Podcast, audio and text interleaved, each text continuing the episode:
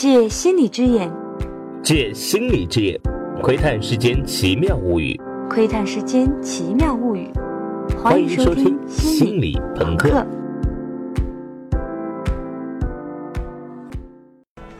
有伞的时候没雨，有雨的时候没伞。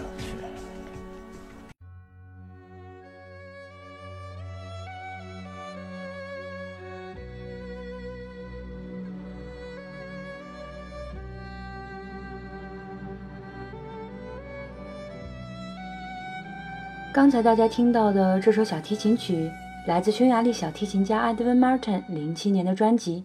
这张专辑的名字叫做《斯特拉迪瓦里小提琴》，直接用演奏提琴来命名专辑，可见这把琴大有来历。先说一下它有多贵吧。Edwin Martin 录制这张专辑的时候用的那把小提琴，当时的价值差不多是四百万美元。一把琴四百万美元，不可想象。反正我这种木耳朵是根本听不出一把四百万美元的琴和一把四千块的琴拉出来有什么区别。但是据说呢，这种斯特拉迪瓦里提琴音色冠绝天下，所以很多顶级演奏家都以能拥有一把这种提琴为傲。比如我们都很熟悉的华裔大提琴家马友友就曾经买过一把斯特拉迪瓦里大提琴。斯特拉迪瓦里当然是一个人的名字。他的全名是安东尼奥·斯特拉迪瓦里，意大利人，是一位制作提琴的大师，生活在17世纪中叶到18世纪上半叶，差不多就是我们的清朝顺治到雍正这一段。他一辈子做了一千多件乐器，留存到今天的差不多只有六百件，当然每一把都贵得离谱喽。大师做的琴为什么音色那么好呢？很多人都从做琴的工艺上去研究，要么设计的好，要么大师手艺特别棒呗。这时候，有两位气象学家也跑过来凑热闹。他们提出了一个有点狗血的说法。他们说，一把琴的声音之所以好听，是用来做琴的那个木材质量好，木材的纹理、弹性、密度这些东西一改变，琴弦的震动在共鸣箱里引起的共鸣就会不一样，音色也就完全不一样了。所以呢，大师可能只是走了狗屎运，正好找到了特别适合做琴的木材而已。这两位气象学家发现，从斯特拉迪瓦里出生的第二年开始，地球就正好进入了一个叫做蒙德极小期的小冰期，一直延续了七十年。天气变冷，树木生长的速度也就变慢了。实际上，这段时期树木的生长速度是过去五百年来最慢的。这样长出来的树木呢，密度和强度就特别大，是做出顶级乐器的最理想材料。而斯特拉迪瓦里就正好是在这个小冰期开始的二十多年后，启用当地的云杉来制作他的提琴的。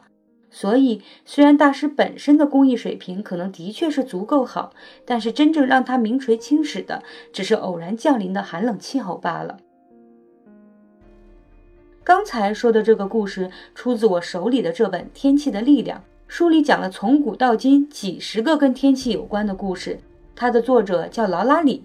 是一位写作范围极其广泛的美国女作家，在《天气的力量》里，除了刚才那样的小趣闻之外，主要聚焦在天气是怎样影响和改变了人类历史的。大家知道，历史发展的进程充满偶然，有时候天降雄主，一个特别能折腾的皇帝就能彻底改变历史走向；还有的时候呢，就更无厘头了，一场偶然下起来的暴雨。一阵忽然改变方向的大风，就可能改写一个民族的命运。而且，比起那些政治强人改变历史的情形，天气改变历史有时候更难被我们察觉。比如说，天气有可能会影响政治选举的结果。最近这一次的美国总统选举结果，在很多人的意料之外喽。美国大部分精英和主流媒体，甚至在投票那一天都觉得希拉里必胜，没想到最后当选的是川普。其实这样的情形在美国历史上发生过一次，那就是1948年二战后的第一次选举，民主党候选人是杜鲁门。二战期间，他是罗斯福的副总统，因为罗斯福死在任上，所以他接替罗斯福做了几年总统。既然不是通过民选选上来的，杜鲁门的民意基础和威望就不太行。而另外那一边共和党的候选人呢，是纽约州州长托马斯·杜威，他的民意基础就非常好。大选之前，几乎所有人都认为杜威必胜，跟这回大家看希拉里差不多。结果后来大家都知道，杜鲁门意外击败杜威，又当了一届总统。那么杜鲁门是怎么获胜的呢？天气的力量说，除了杜鲁门自己的努力之外，可能还有一个很意外的因素，偶然帮了他一个大忙。那就是天气，怎么回事呢？原来是投票日那一天，美国很多地方在下雨。下雨对谁有利呢？对杜鲁门的民主党有利，因为民主党的选民基本在城市，城市的交通运输系统和道路不太容易受到天气影响。就算下雨，城市里的选民出去投票也不会太麻烦，所以下雨不太容易动摇民主党的选票。但是共和党的选民很多分散在乡村，一下雨呢，乡村的很多道路就变得泥泞。有些不太坚定的选民开门一看，路上全是泥巴，就懒得出去投票了。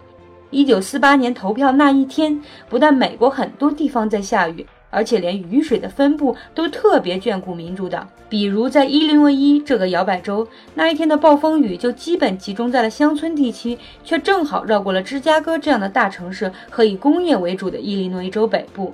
那一天，加州也在下大雨。而且雨水也偏偏下在了共和党人占优势的加州北部，而民主党占优势的加州南部天气却很好。当时伊利诺伊州、加州、俄亥俄州这三个摇摆州里，只要全体选民里百分之零点二八的人投票情况发生变化，就可能改变大选的结果。所以那一天，伊利诺伊州和加州的大雨很有可能起了决定性的作用。你看，这一场美国总统大选的结果，很有可能是被一场大雨给改变的。联想到这一回的美国大选，很多人都说川普获胜是农村包围城市，是分散在村镇的那些底层白人把票投给了他。结合前面说的这个故事，不禁好奇，投票的那一天是不是美国的雨水正好特别少呢？天气改变国运最引人注目的情形，无疑就是天气在那些决定历史走向的战争中横插一脚。这方面最著名，也是大家最津津乐道的，大概就是俄国的冬天。历史上的俄国一次又一次利用他们的寒冬，把那些欧洲来的入侵者折腾得死去活来。俄国的冬天力量太过于魔幻。魔幻到几乎不真实，大家好像永远都不愿意相信他真的有那么厉害，于是一次又一次前赴后继的中招。先是瑞典帝国在最强盛的时候跟俄国干了一仗，死在俄国冬天手里；后来是拿破仑在最志得意满的时候调集欧洲前所未有的六十万大军强攻俄国，最后只剩下三万人回到法兰西。拿破仑走了之后，英国人来了，克里米亚战争死了大概一百万军民。其中大部分人都死于糟糕的天气和随之而来的疾病。最后一次是希特勒，二战时侵入苏联的德军就像是被当年的法国大军亡魂附体，几乎原样复刻了当年拿破仑的惨遇。就这样，整个欧洲的历史都因为俄国的魔幻冬天改变了轨迹。那么，有没有比这还大的？比如整个人类的命运都因为一个气象事件而改变的例子呢？当然有了。最典型的就是超大规模火山爆发引起的气候改变，这不但可能改变整个文明进程，甚至还会影响物种演化的进程。科学家通过一种 DNA 技术推测出，大约七万年前的某一段时间里，整个人类的女性数量曾一度减少到只有五百人左右，整个人口规模大概只有一千人。也就是说，稍微再严重一点点，再往前迈一小步，人类在那时候就已经灭绝了，就完全不会有现在的我们了。这是什么造成的呢？有一种理论就是超级火山爆发。这种理论认为，大约在七万五千年前，位于今天印度尼西亚苏门答腊岛的托巴火山大爆发。科学家估计，七万五千年前这一次火山爆发的规模，在地球上过去四点五亿年里都是数一数二的。这次爆发产生的火山灰让全球气温下降了十二摄氏度，地球从此进入长达一千年的冰期，无数动植物灭绝，人类祖先还有那么大约一千人能活下来，可能纯属侥幸。那么，这种级别的火山爆发还会再次发生吗？天气的力量作者说，不仅会发生，而且几乎是必然。地球上现在最有可能来一次超级爆发的，就是美国的黄石火山。科学家估计，如果黄石火山爆发，它释放出来的火山灰对地球生态的灾难性影响，有可能不亚于七万五千年前的那一次。那么，黄石火山什么时候会爆发呢？有可能是二十万年后，也有可能就在下周。好，我是主播艾米丽，我们下期再见吧。祝那时候我们都还活着喽。这期节目的文字稿中还收录了一个斯特拉迪瓦里小提琴与电影有关的八卦，请大家关注我们的公众号“心理朋克”，回复“天气”查看哦。